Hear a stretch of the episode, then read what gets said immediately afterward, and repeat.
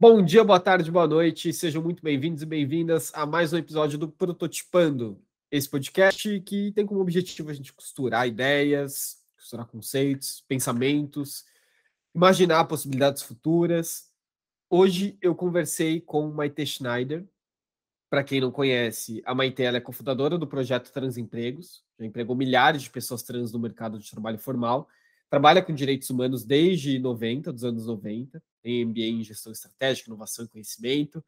É a primeira profissional trans a ser escolhida é, pelo LinkedIn Top Voice. A Maite é uma pessoa incrível. A gente conversou muito sobre diversidade, equidade, a importância da gente ter processos afirmativos em relação a isso e principalmente o papel do mercado privado sobre esses conceitos, ideias e práticas. Gente, sem mais delongas, eu vou deixar a conversa com o Maite rolar. Um, dois, três, prototipando. Maite, de novo, obrigado por topar fazer esse bate-papo. Fiquei super feliz, fiquei com, super ansioso é, com, com, a nossa conversa. ah, conseguimos falar com a Maite, yes! ah, que delícia, Pedro, estar tá aqui com toda a turma do Prototipando, enfim, né? Que bom que você ficou.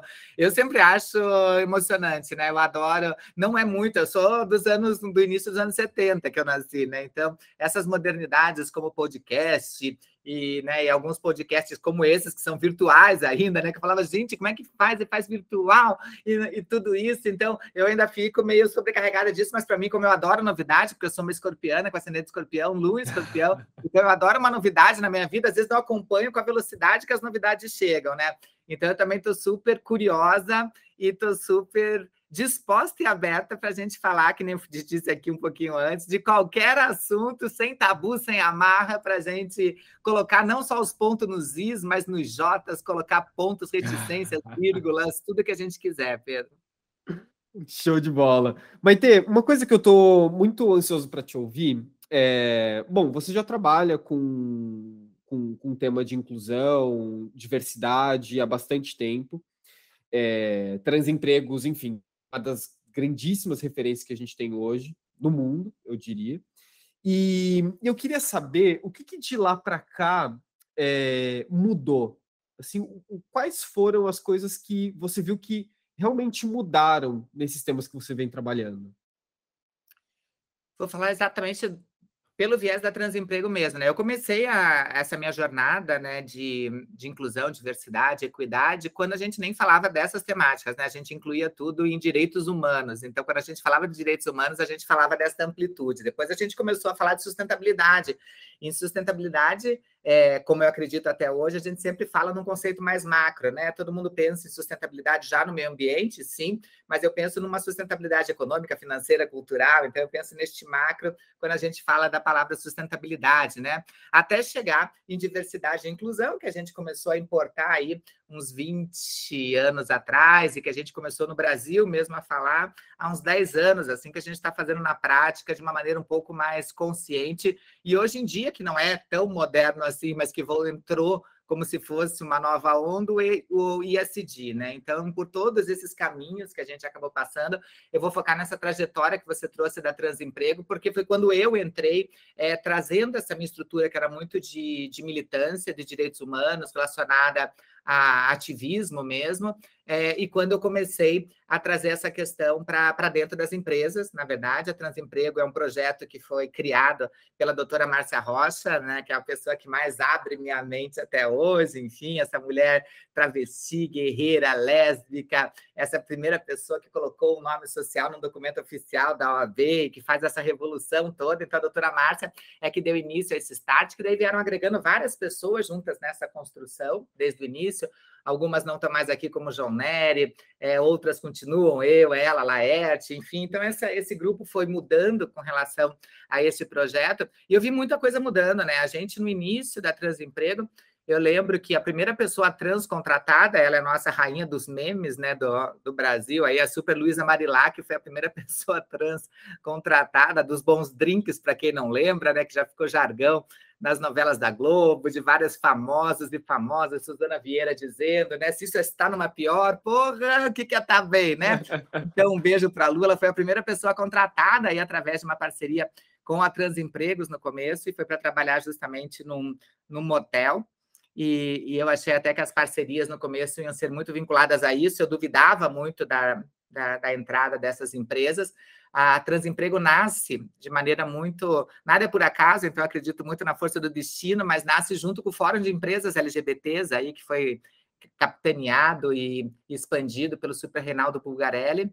E dentro dessa, dessa união, né, e o fórum tinha umas 20 empresas na época, a Márcia, né, eu morava em Curitiba, ainda nem estava morando em São Paulo ainda, e, e, a Márcia começa esse caminho de galgar, conversar com essas empresas, entendendo por que não tinham profissionais trans, mesmo a gente tendo já um banco de talento e super de, de pessoas capacitadas, tanto em soft skills quanto hard skills, e a gente começou esses caminhares, né? E hoje aqui, né, conversando com vocês aqui do Prototipando, a gente está completando 1.957 empresas, depois de Uau. completa em outubro, nove anos, ainda, ainda não completamos nove anos, são 1.957 empresas, só no passado foram 790 97 pessoas trans contratadas só no passado é, nessas empresas. Então, eu tenho visto a, as 100 últimas empresas que entraram, né, Pedro, elas entraram no último mês. Então, eu tenho visto não só o interesse maior, como eu tenho visto o interesse muito mais verdadeiro. Antigamente, é, há um tempo atrás, eu via muita gente fazendo porque viu postar no LinkedIn, e do LinkedIn a pessoa falasse: assim, meu concorrente está fazendo, eu também tenho que fazer, mas sem entender muito do porquê estava fazendo. Hoje eu percebo que elas estão muito mais conscientes do porquê estão fazendo, do porquê querem fazer e dos caminhos que desejam trilhar dentro das suas culturas organizacionais, das suas missões, dos seus valores, dos seus propósitos.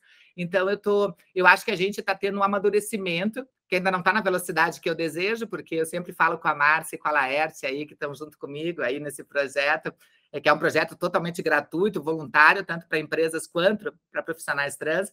O nosso sonho é acabar com a transemprego, né? A gente falir a transemprego, que a transemprego não seja mais necessária, né? A gente, a gente nasceu por conta de um gap, por conta de algo, infelizmente, vergonhoso para a nossa sociedade, que são esses esses abismos de desigualdades sociais e econômicas, e a gente espera um dia poder acabar com a transemprego e a gente não ser mais necessário que as pessoas realmente sejam levadas em consideração, é, independente das suas orientações, credos, raças, identidades, dos, seus marcadores, mas que ao mesmo tempo esses marcadores mostrem que cada pessoa é única e que a diversidade é a nossa maior igualdade enquanto humanidade, né, Pedro?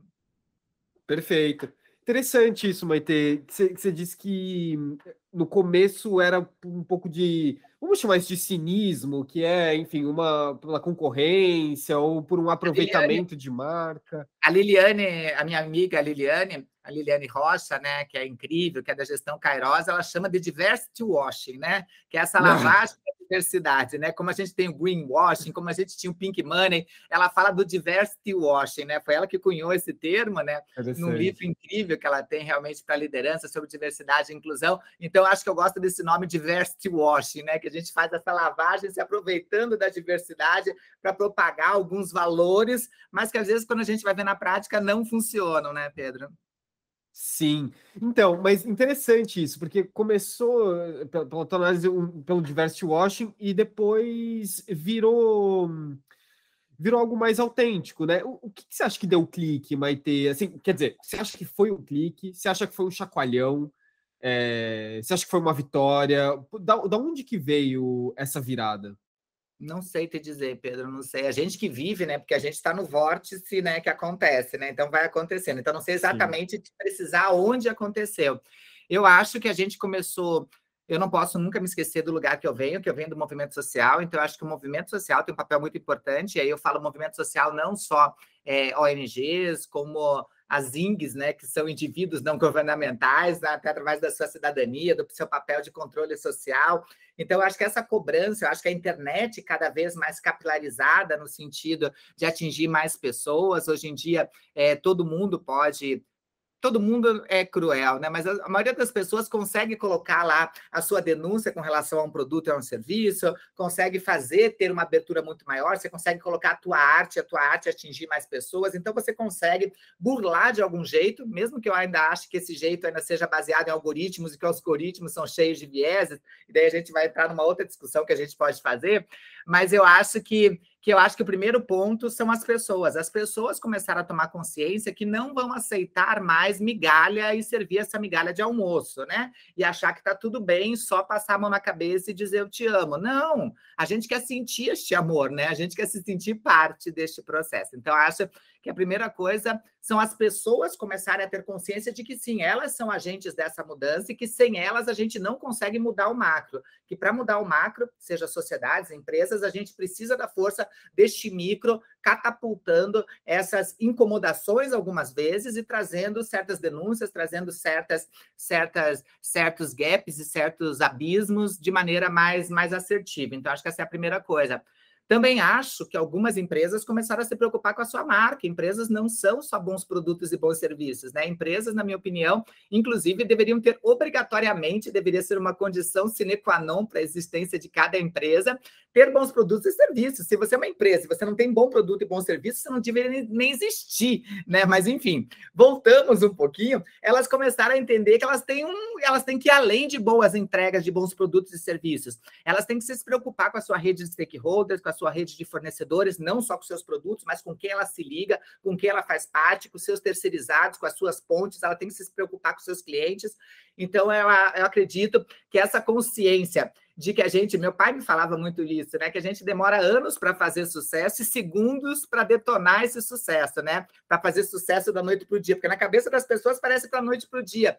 Mas a gente que trabalha Sim. com marca, que trabalha com bench, marketing, que trabalha com essa, com esse lugar, a gente sabe que são anos para você criar uma identidade. Então, acho que cada vez mais as empresas estão preocupadas com essa identidade, não somente do que a marca representa, mas em termos também de cultura organizacional, ou seja, não só para fora mas também para dentro, que seja um espaço walk to talk, que a gente fala, né? Que a gente propague aquilo que a gente diz, mas que a gente pratique aquilo que a gente está colocando na nossa fala, né? Então a gente quer ver as coisas caminhando cada vez de maneira mais horizontal e não ter desencontro nesse sentido.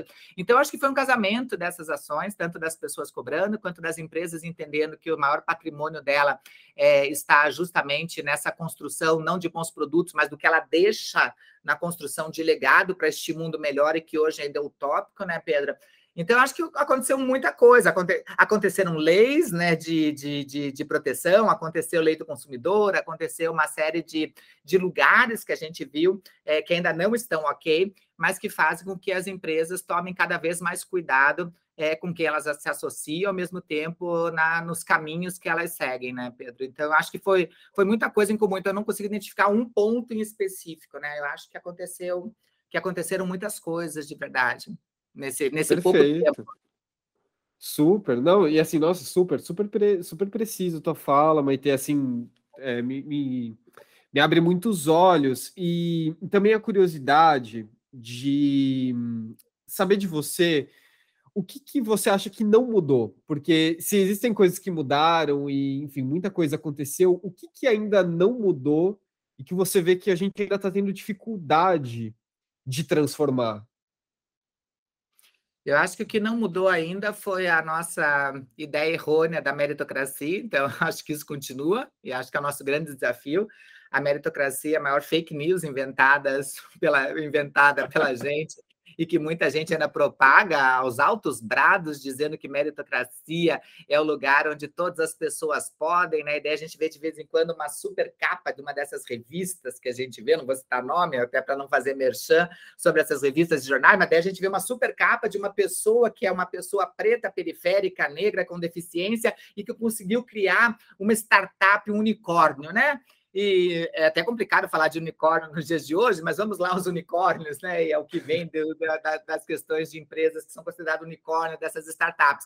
Mas pega um exemplo e fala: olha como essa pessoa, mesmo sendo uma pessoa preta, periférica, com deficiência, com mais de 50 anos, uma pessoa que é migrante, conseguiu. Então, se ela conseguiu criar uma startup, um unicórnio, todo mundo consegue. Quem não consegue, é a mensagem subliminar, porque elas não dizem isso, mas quem não consegue é porque não quer, é porque é vagabundo, é porque realmente não se esforçou direito, o que é uma extrema crueldade, porque você pega um Brasil com esses recortes abissais de desigualdades, tanto sociais quanto econômicas, e daí eles pegam um case que acabou dando certo, por conta, lógico, da competência, sim, dessa pessoa. Não vamos tirar a competência dessa pessoa, porque ela foi extremamente competente, porque a gente sabe um monte de, de lugares que ela teve de acesso, inclusive a conseguir, a conseguir financiamento para o seu projeto, a conseguir participar de concorrências públicas. Então, não tirando o mérito dela, mas lógico que este oásis no meio dessa secura que a gente chama de meritocracia é extremamente cruel e as pessoas que vivem de meritocracia vivem dessas capas de jornais e capas de revistas que propagam esses mitos como se esses mitos fossem um lugar possível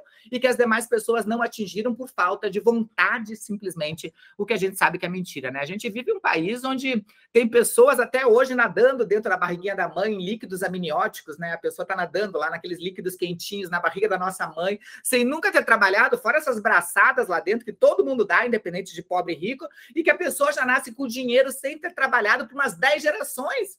E daí vem me dizer que isso não causa lugares de privilégios que são abertos simplesmente por conta desses privilégios, independente de quem seja essa pessoa.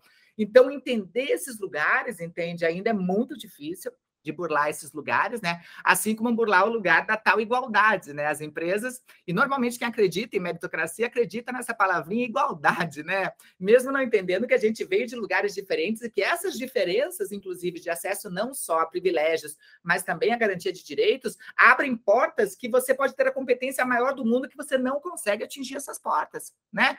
Então, falar de igualdade, que normalmente está muito vinculada à questão da meritocracia, são dois pontos que eu percebo que a gente não conseguiu quebrar, porque as pessoas ainda ficam propagando que, tipo, somos todos iguais e o mundo é meritocrático e na minha empresa todos, ainda uso todos, todos são bem-vindos, né? O que é uma mentira, porque se na tua empresa não tiver rampa, você já não tem acessibilidade para 24% das pessoas desse país que tem alguma deficiência, né, Pedro? Então, é um discurso que a gente vê na prática que é mentiroso e prova disso é a Transemprego. A Transemprego tem quase 25 mil currículos, Pedro. E dentro desses 25 mil currículos, 40% tem graduação, mestrado ou doutorado. Pessoas cheias de soft skills e hard skills e que não conseguem emprego porque não têm competência, porque são trans. E se essa sociedade meritocrática fosse verdadeira, eu não tinha que, como transemprego, estar preocupada com essas pessoas que estão cheias de soft skills. É por isso que a gente tem que acabar com esses mitos que a gente ainda não conseguiu, mesmo tanto tempo depois, que é meritocracia e igualdade, sabe, Pedro? Maite, e, e assim, é, é, uma série de executivos, líderes, é, C-level, todas essas palavras lindas, maravilhosas que a gente ouve no mundo corporativo e que muitas das pessoas que estão ouvindo a gente são, têm esses cargos, é, muitas das pessoas elas ainda têm esse, esse entendimento, né, Maite? Bom, você deve falar com as pessoas diariamente e, e você deve ouvir isso direto. Como é que você faz a primeira mudança? Como, como é que você quebra o primeiro fala assim, ó, como é que você faz ela entender que não é por aí que a gente vai conseguir desenhar um futuro possível para todo mundo? Primeiro eu tento fazer ela entender ela se questionar, né, Pedro, se se se, se tá bom, né?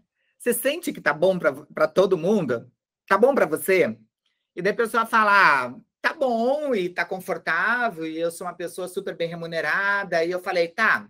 E tá bom para as pessoas que você conhece? Não, minha família tá super ok, da onde eu vim, né? Tá complicado. Daí uns falam da questão política, outros falam da questão não sei o quê. Então não é um ano bom, é um ano difícil. Eu falei, tá bom. E para aquelas pessoas que trabalham para você, tá bom?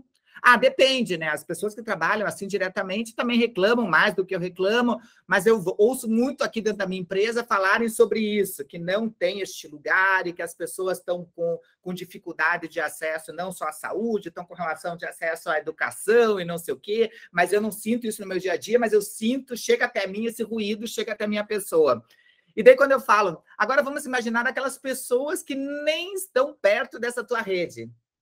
Se você sente que está tendo uma piora partindo de você, você não sente que tem um lugar que talvez você não conheça, mas que seja um buraco que exista e que talvez esse buraco, inclusive, seja estimulado por empresas como a sua, que muitas vezes vivem de uma maneira a não tentar, pelo menos, né, se é o capitalismo nosso salvador, pelo menos buscar um capitalismo mais humanizado, que não precisa um ganhar e o resto todo mundo se ferrar na sua rede de stakeholders, de fornecedores, que pode ser um ganha-ganha para todo mundo, um, o acionista ganha um pouco a menos, o C-Level tira um pouquinho, e todo mundo ganha dentro desse pouquinho e todo mundo está um pouquinho melhor, se for o capitalismo, o senhor dos nossos dias e os deus, o deus ou a deusa dos nossos, do nosso destino, né, para a gente não se aprofundar no capitalismo. Então, eu tento trazer primeiro uma consciência, uma consciência de percepção até onde ele vai, né, sabendo que a gente vive uma sociedade doente que criou uma série de regras que, em vez de nos aproximar enquanto humanos, acabaram nos afastando enquanto humanidade.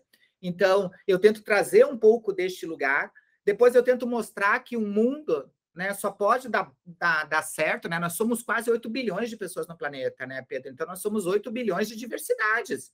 8 bilhões de pessoas que pensam totalmente diferente, atravessado por marcadores totalmente diferentes, temos papéis sociais, representatividades, privilégios, acesso a direitos, direitos à voz e a vez de usar essa voz muito diferenciados, e como que a gente, através disso, consegue ser agente dessa mudança. Então, eu começo a trazer a percepção para essa pessoa de que todo mundo tem problema. Porque muitos dos lugares que eu vou, inclusive, justamente desses CEOs, esses levels que eu trabalho, seja de média e alta gestão, eles acham que não tem problema. E aí, quando você acha que você não tem problema numa sociedade doente, para mim já é o maior dos problemas você achar que não tem problema, porque tá todo mundo com problema, né? Tá todo mundo se ferrando, porque a gente não criou uma sociedade legal, a gente criou uma sociedade com regras que infelizmente não trouxeram aqui. Por isso que quando falam que diversidade e inclusão é sobre baixar réguas, eu falo, não, É sobre pegar essas réguas e quebrar essas réguas. Porque a gente tem que criar novas réguas, novas regras, para que novos jogadores e jogadoras possam participar. Porque para o mundo estar tá melhor, não pode estar tá bom só para mim, só para as pessoas que eu conheço. Tem que estar tá bom para aquelas pessoas, entre 8 bilhões de pessoas que eu nunca vou ver nessa vida tem que estar tá bom para todo mundo, no mínimo em condição básica de existência, de saúde, cidadania, educação, consequentemente inserção no mercado de trabalho, ou um empreendedorismo que não seja obrigacional, que não seja aquele obriga um empreendedorismo que a pessoa faça porque não tem outra opção na vida, entende? Seja por escolha esse empreendedorismo. Então a gente precisa desses caminhos potentes para que a mudança se efetive e esses gaps de desigualdade diminuam, né, Pedro? Então eu tento levar por essa Primeiro, por um. Eu acho que eu faço uma terapia de, de, de, de entendimento de quem é essa pessoa, né? E quando eu vou na empresa, é bem assim que eu faço mesmo. Eu chego numa empresa, né? Tem uma consultoria de diversidade e inclusão. Eu chego na empresa e normalmente a pessoa me apresenta, né? O C-Level, o CEO, enfim, quem for lá, me apresenta a empresa durante uma hora, me leva para passear lá em Pinheiros, me leva para passear naqueles prédios de 8, 10 andares, com salões riquíssimos, tudo de mármore Carrara, enfim. Eu chego lá dentro e ele me apresenta a empresa, ele ou eles, a equipe toda me apresenta a empresa, quais são as melhores benesses, como é que eles estão evoluídos nessa temática de diversidade e inclusão, tudo. Depois de uma hora, eles perguntam, e agora, Maite? Eu falei, então, agora eu tenho esse crachá aqui, né? Com esse crachá que vocês me deram, eu posso andar na empresa sem vocês do meu lado? Ele falou, não, esse crachá você pode andar em tudo. Eu falei, então, então agora eu vou dar uma voltinha sem vocês aqui, né? Então eu vou dar um, fazer um circuito aqui, né? Esse circuito que vocês me apresentaram. E daí o CEO pergunta, vou fazer o quê? Eu falei, bom, você é CEO, né? Então é, vai tirar foto para exame, vai tirar foto para Forbes, né? Eu não sei o que, que CEO faz, na verdade, né? Mas vai fazer alguma coisa que CEO faz. E a partir disso, né, eu fico passeando na empresa. Então, vou fazer meu passeio de uma hora e lá eu escondo, a primeira coisa que eu faço é esconder, né, Pedro, o, o tal crachá que me dá autorização a tudo e fico fingindo que eu sou uma perdida que quero ser contratada naquela empresa. Então eu vou no banheiro, eu vou conversar com a tia do café, com a tia do banheiro, porque normalmente são mulheres, né? Porque só mulheres que, tem nessa função. Tem algumas empresas aí, como a Sodexo, tentando mudar, mas normalmente são só mulheres, mulheres pretas, normalmente nessa função ali. Então eu converso com elas, eu converso sobre banheiro, eu pergunto se elas sabem o que é coisa, é, se, o que são pessoas trans, se eu posso usar o banheiro masculino e feminino, eu começo a fazer bem perdida, né? E aí é bom, porque uma das minhas formações é justamente o teatro, então é ótimo porque eu uso do teatro para usar essas condições, para entender como é que são essas condições, onde que estão essas mulheres pretas, se essas pessoas lá com deficiência, ela tem chance de plano de carreira dentro da empresa. Depois de uma hora conversando com essas pessoas, como se eu tivesse interessado em trabalhar nessa empresa, eu chamo essas pessoas que eu estava no primeiro momento e eu falo, olha, vocês têm uma empresa que vocês acham que é assim. De real, a empresa de vocês é isso. E se vocês quiserem que a gente trabalhe junto, a gente vai estabelecer metas a curto, médio e longo prazo para transformar a empresa que vocês têm hoje na empresa que vocês acreditam ter e que não existe. Tem umas pessoas que não me chamam de novo e não gostam, e tem outras pessoas que me chamam e eu trabalho junto. Então, normalmente é isso que eu faço, né, Pedro? Balde de água, fria necessário, né? Mas porque eu imagino que a maioria dessas pessoas, desses executivos, são homens brancos héteros, né? Normalmente, enfim. É, a heterossexualidade a gente podia até discutir, né? Mas que se dizem héteros, a gente pode afirmar que se dizem, né? Estão com seus casamentos solidificados, mesmo convivendo em casa de swing, né? Mas estão solidificados acreditando que são monogâmicos.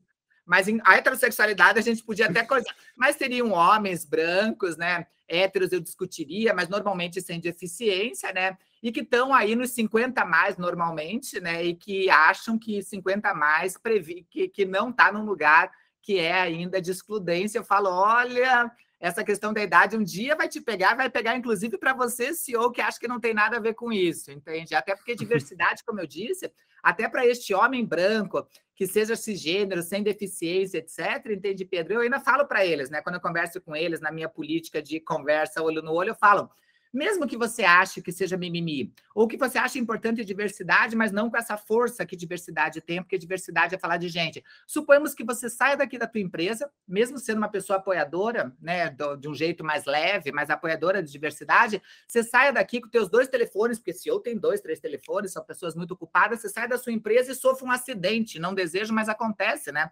Você sai na Paulista, você sai lá em Pinheiros, sofre um acidente. A partir desse acidente, você perde o movimento das tuas pernas.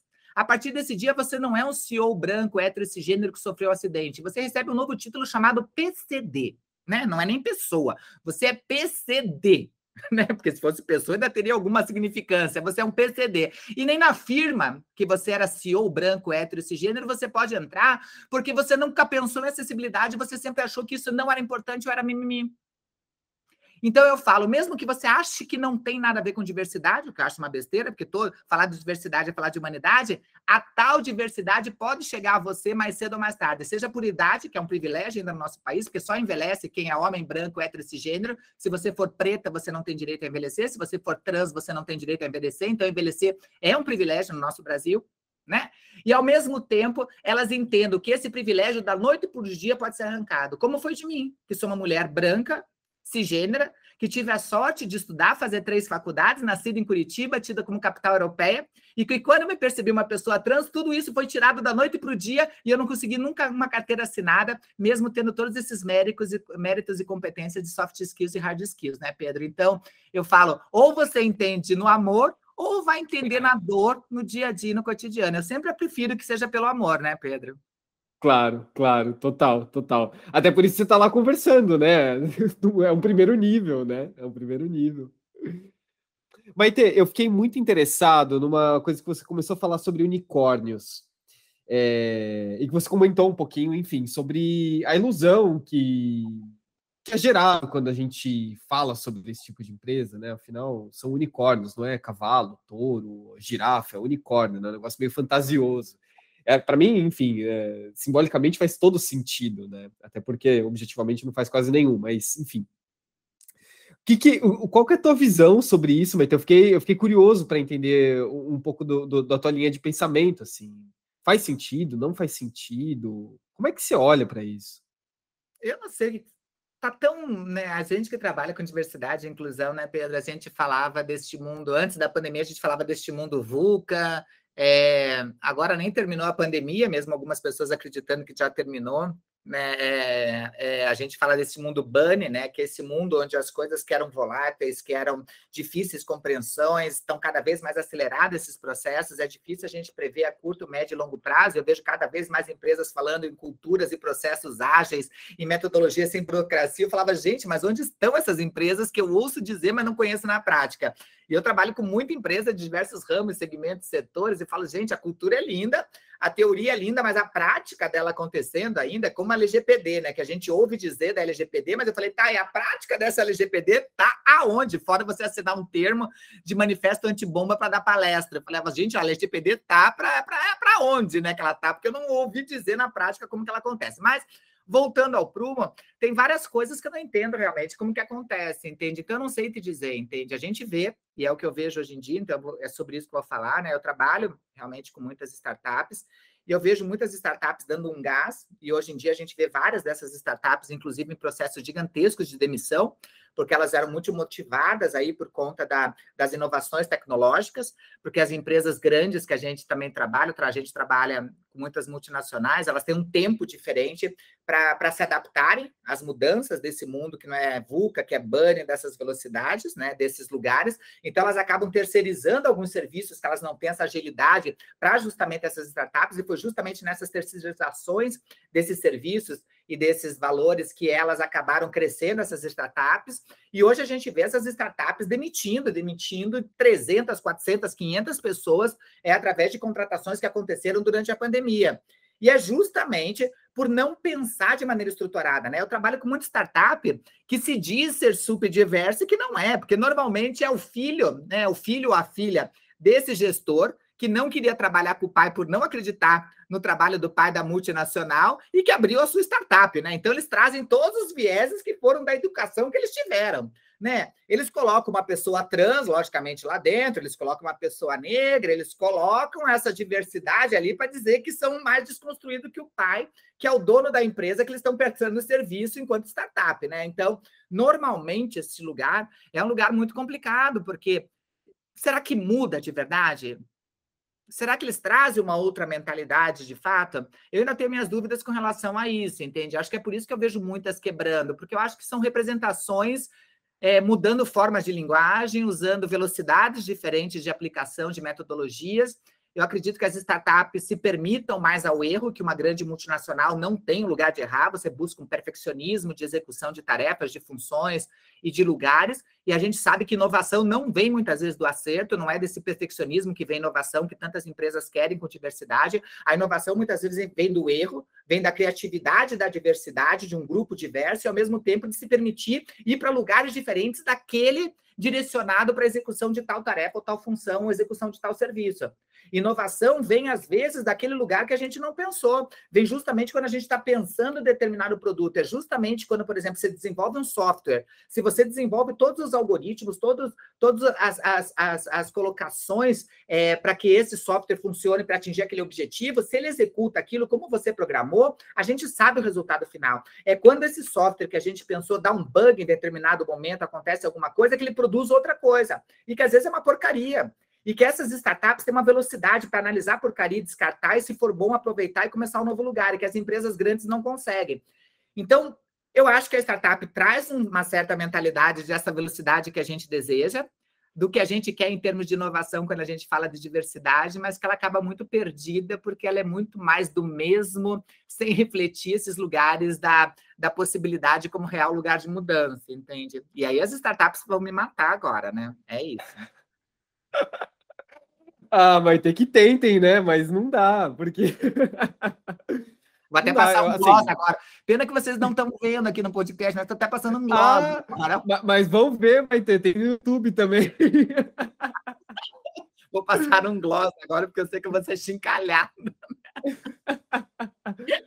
Maite, eu, assim, te ouvindo, né?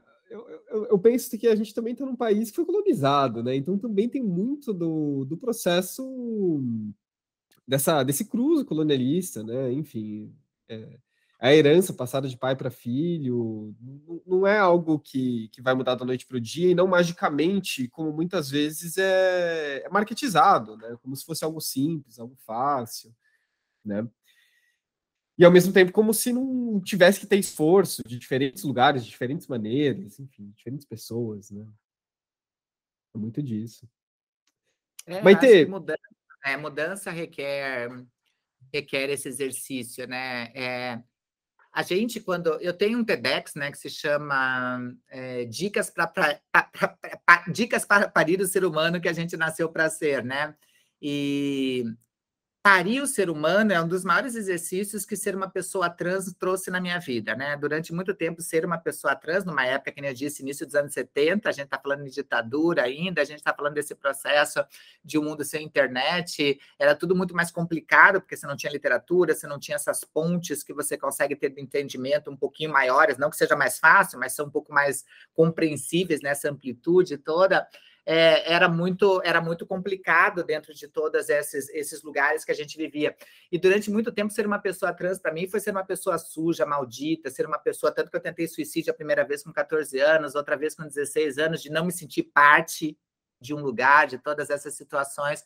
E hoje em dia eu fico vendo muitas pessoas, entende? Só que parir quem a gente é é o exercício que dói, porque todo mundo, quando vai parir quem é, ou seja, se autoconhecer, para além daqueles adesivos, dos condicionamentos, das hierarquias, dos lugares de privilégios que cada pessoa tem, que isso não é você, isso foi colocado em você né? Foi colocado uma religião, foi colocado um nome, foi colocado um time que você ia gostar, foi colocado em algumas famílias com quem você ia casar, que profissões você ia ter, né? Nós somos um amontoado de desejos dos outros, de frustrações dos outros, de desejos do que nossos pais e nossas mães não conseguiram ser e queriam que a gente fosse. Então a gente é um amontoado desse resto que foi colocado na gente dentro de uma expectativa de que a gente fosse para um outro lugar. Parir o ser humano é olhar esse monte de coisa que foi colocada e ver de fato quem é a gente. Agora, esse processo de parimento é muito difícil, porque todo mundo acha que quando vai parir, vai parir um alecrim dourado da perfeição, que a gente vai parir aquela pessoa que é a pessoa mais incrível do mundo, vai parir aquela pessoa que é só luz, que emana simplesmente boas coisas. E não, você vai ver que você é egoísta, que você é cheio de ego, que você é uma pessoa invejosa assim. E eu nem vou colocar cor nessa inveja, porque isso aí você está sendo racista se colocar cor na inveja, né, gente? Nem vamos falar sobre isso, né, gente? Para a gente não aprofundar muito essa questão, porque palavras têm força e eu não vou dar força, porque já está ruim. Mas dentro de tudo isso, parir quem a gente é, e só existe esse lugar realmente de potência, é muito difícil. É por isso que é doído mesmo esse processo dessa descoberta para a gente sair fora dessas nossas caixinhas que fomos colocadas. Isso todo mundo, inclusive os filhinhos e filhinhas de mamãe e de papai que estão aí gerenciando startups, entende? É um processo difícil esse de parimento. As pessoas se acham super desconstruídas, mas até que ponto? Até quando realmente são, entende? Eu acho que elas estão realmente num processo melhor que seus pais, melhor que suas mães aí que gerenciam essas grandes redes aí. Nas mães eu não vou nem dizer, né, que acabou de sair uma lista com 10 CEOs milionários e todos eram homens brancos, héteros e cisgêneros a princípio, né? Então, as mulheres nem nessa lista estão, né, das pessoas que ganham mais de 50 milhões por ano. Olha que maravilha, que delícia. Que beleza. Mas, tudo isso, né, né, independente diferente do que as pessoas. Eu fiz o meu post no LinkedIn sobre isso, já desopilei meu fígado, mas dentro de tudo isso é difícil. Então, eu acho que cada geração vai tentando ser um pouco melhor do que a anterior, entende? Então, até acho que essas pessoas estão tentando ser um pouco melhores, né? Mas que estão longe de ser o supra-sumo, o alecrim dourado, que propagam ser nas, nas capas de revistas que a gente vê, são, entende? Porque acabam reproduzindo aquilo que eles tiveram na base. E é por isso que cada vez mais eu digo que é importante a diversidade, que essas pessoas têm que trazer outras pessoas perto, já que elas estão tentando não serem como seus pais e suas mães foram, entende? Não serem é, reprodutores desses estereótipos e estigmas que nos levaram a este caos de sociedade que, infelizmente, a gente vive de tanta desigualdade, de tanta, de tanta desarmonia, entende? Então, eu acredito que é, essas mudanças possam até vir em pequenas empresas, empresas familiares ou até em startups, mas eu acho que eles têm que melhorar muito no sentido de como eles entendem, como eles aplicam a real diversidade em termos de inclusão e equidade, é, que eu acho que esse caminho ainda está muito imaturo no que tange startups. E é por isso que elas precisam falar com a Maite Schneider, né? É, tem muita tem gente. Maite. Né? Eu sempre falo, não, não venham falar sobre. A melhor coisa de quando você trabalha com diversidade e inclusão é que você tem vários jeitos de pensar diversidade e inclusão, né, Pedro? Eu trabalho com uhum. várias pessoas de empresas diferentes que pensam consultorias de, de jeitos diferentes, e eu falo, gente, quando você for levar a sério diversidade e inclusão, a melhor coisa é você conhecer o máximo de consultorias diferentes, conhecer o máximo de pessoas diferentes, conhecer bentes diferentes, fazer essa relação de pontes desses lugares, abra teus horizontes, né? O ser humano não nasceu para ser limite. Limite é bom no cartão de crédito se a gente não tiver dinheiro, porque senão nem o cartão de crédito é bom, né, Pedro?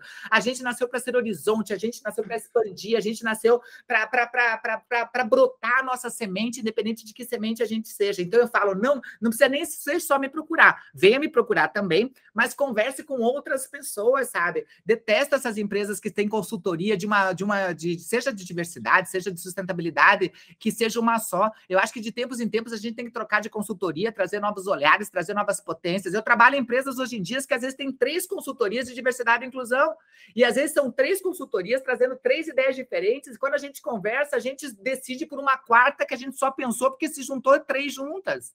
Entende? Claro. Então, diversidade e inclusão é sobre potência de pensamento, é levar para lugares que não foram pensados para quebrar essas amarras que a gente engessou enquanto sociedade, né, Pedro? Então, venha conhecer não só a mim, venha conhecer outras pessoas, venha ampliar seus horizontes, venha, venha. Só não.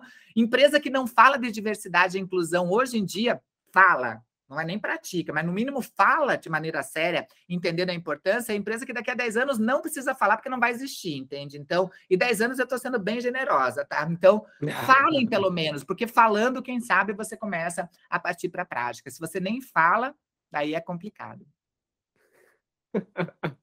Sensacional, Maite. Me diz uma coisa, Maite, o, esses últimos dois anos de pandemia foi um, um alvoroço, um turbilhão, né? O que que, o que que mais te pegou nesses dois anos, Maite? Assim, o que que você que caiu a ficha? O que que virou a mesa aí na tua cabeça, no teu jeito de viver? O que que, o que, que mudou em Maite? Em Maite, é... eu acho que eu acreditei mais em coisas que eu já acreditava, então eu, eu, eu, eu nesse período eu acreditei muito mais na força da humanidade, e, e, eu acredito que toda mudança tem que ser de pessoas para pessoas. Eu acho que o nosso mundo, independente das evoluções tecnológicas de 5G, 20G, independente do que venha pela frente, independente de, de da gente estar tá falando deste, deste mundo que nem eu falei que não é nem mais bunny, que vem o mundo explode, né? Porque veio do VUCA, bunny, vem para o explode. Não sei o que vem pela frente, mas eu acho que é, é, sempre sobre pessoas para pessoas, né? Mais do que nunca, eu acho que o meu trabalho, eu sempre resumo meu trabalho dentro de tudo que eu faço como ensinar a gente a não ter medo de gente, né? Meu trabalho é ser ponte nesses abismos de desigualdade. Então, eu sempre falo que, que, que eu acho que, que a pandemia me trouxe essa crença na humanidade, mesmo vendo tanta desumanidade. Eu vi muita desumanidade, né? Vi muito... Onde já estava difícil, ficou pior. Né? Então eu vi muita coisa doída, eu perdi muita gente querida, muita gente amada, e, e, e a dor foi muito grande, né? Para quem trabalha como eu trabalho, com grupos e populações que muitas vezes são excluídas desse processo societário, é, a gente sempre fala, né, que a nossa obrigação é transformar este luto a toda hora em luta, né? Transformar algo é, que seja um substantivo num verbo, né? Que a gente consiga fazer esses condicionamentos e, e, e levar isso como a nossa maior força, né? É, potencializar as nossas desigualdades como potência da nossa mudança. Mas não é um processo fácil, mas eu, eu, eu me fortaleci muito na humanidade, eu vi muita gente fazendo coisa incrível. Eu fui distribuir comida aqui em São Paulo quando as igrejas se fecharam com medo de o que seria a pandemia, e elas, elas eram as únicas que distribuíam comida. Então eu fui junto, eu fui para a rua numa época que a gente não sabia que tinha que olhar, que, que tinha que usar luva, que tinha que usar máscara, e eu vi muita, muita gente não entendendo o que estava acontecendo nessas ruas, eu vi aumentar o número de, de, de, de pessoas, infelizmente, moradoras de ruas, entende? Eu não via tantas mulheres, eu vi muitas mulheres mulheres indo, eu vi famílias inteiras ali dentro, eu vi crianças aumentando, é, e eu vi todos esses rombos abrindo, mas eu vi tanta solidariedade acontecendo, da onde eu nem imaginava. E eu vi tanta, tanta empresa, né? Eu, eu, eu trabalho numa empresa, né, Pedro, só para você entender, e eles ficaram, eles em pouco tempo, era uma empresa que não era muito grande, a gente está falando aí de quase 100 funcionários, eles conseguiram em pouco tempo, tipo, olha, não vem mais para cá e a gente vai todo mundo se estabilizar. Todo mundo tem internet, não sei o quê, conseguiram se mobilizar para agilizar, entre aspas, essa mudança para o digital de maneira muito acentuada. E o CEO dessa empresa, né, a pessoa que coordena essa empresa, ele chegou e mandou para a secretária direta dele, para a secretária executiva deles, que fala inclusive três línguas, essa pessoa, tudo, ele mandou para casa dessa pessoa não só o notebook, mas também uma cadeira, já que ela ia ficar muito tempo ali, uma cadeira dessas confortáveis, não sei o quê. E essa pessoa devolve a cadeira. E daí esse CEO chega para mim e diz que foi ele me contando a história, diz que foi perguntar para ela se ela não tinha gostado da cor, do tamanho, se ela queria trocar o modelo que podia trocar. Ela falou que tipo era tão grande a cadeira que não passava na comunidade onde ela morava. A cadeira não passava no batente da porta. E ele começou a ver que essa desigualdade estava muito mais perto do que ele imaginava porque ele imaginava que aquela mulher que fala três línguas, que está todo dia do lado dele, servindo como aporte, como suporte, muitas vezes dando todo esse entendimento, morava numa comunidade em Heliópolis e que ela não tinha nem como colocar a cadeira que ele deu de presente para passar no basculante da porta. Então, eu acho. E ele mudou totalmente, ele começou a perceber que ele tinha que ser cada vez mais agente dessa mudança e que ele era muito privilegiado, que ele podia usar como aliado o papel de portas abertas para que essas pessoas que têm voz e são silenciadas pelo nosso sistema pudessem ter vez e que essa mudança fosse muito mais concreta, sabe, Pedro? Então, eu acho que ela me trouxe este lado da humanidade, não só para mim, mas para várias pessoas que quiseram mudar nesse sentido, sabe, Pedro? Acho que foi isso que para mim ficou. É, eu fiquei, acho que quem quem era, quem não pensava nisso não pensa em humanidade continua não pensando. Eu nem digo que piorou ou melhorou, porque aí eu nem convivo muito com essas pessoas para te dar esse aval se melhoraram ou pioraram. Mas assim, para mim elas continuam sendo as pessoas que acham que é tudo mimimi, pessoas que para mim nasceram para ser pedra e com pedra não converso, com pedra não discuto. Tem gente que nasceu nessa vida para ser pedra e pedra só serve para duas coisas, né? Quando é uma pedrinha pequena é para você tropeçar e machucar o dedão e ficar com a unha encravada, né? E quando é uma pedra grande é para você se esforçar mais, dar a volta atrás dela para conseguir atingir teu objetivo. E pedra a gente não conversa, porque pedra nasceu para ser pedra, para atrapalhar a vida dos outros, atrapalhar a vida da humanidade, entende? Então, esses que eu acho que são os 30% da humanidade nasceram para ser pedra. E essa realmente eu nem vou discutir, não perco tempo, não direciona. E acho que a pandemia transformaram ela não só em pedra, né, como em cimento. Elas fizeram dessas pessoas morada. Não é nem aquela pedrinha dentro do rio que vai girando, bate pelo menos na outra e vai mudando, né? Só na pressão de bater com a outra. É pedra da pior das espécies, pedra que vai ser pedra e vai ter só essas duas funções na vida, né, Pedro? Então, acho que foi isso que a pandemia me trouxe. Sensacional, Maite, sensacional. Maite, eu tô encantado com o nosso papo aqui, mas eu sei que o nosso tempo ele é curto e eu não quero também tomar muito do teu tempo. Eu queria te fazer uma última pergunta, Maite, e que eu sempre faço para todo mundo aqui. É...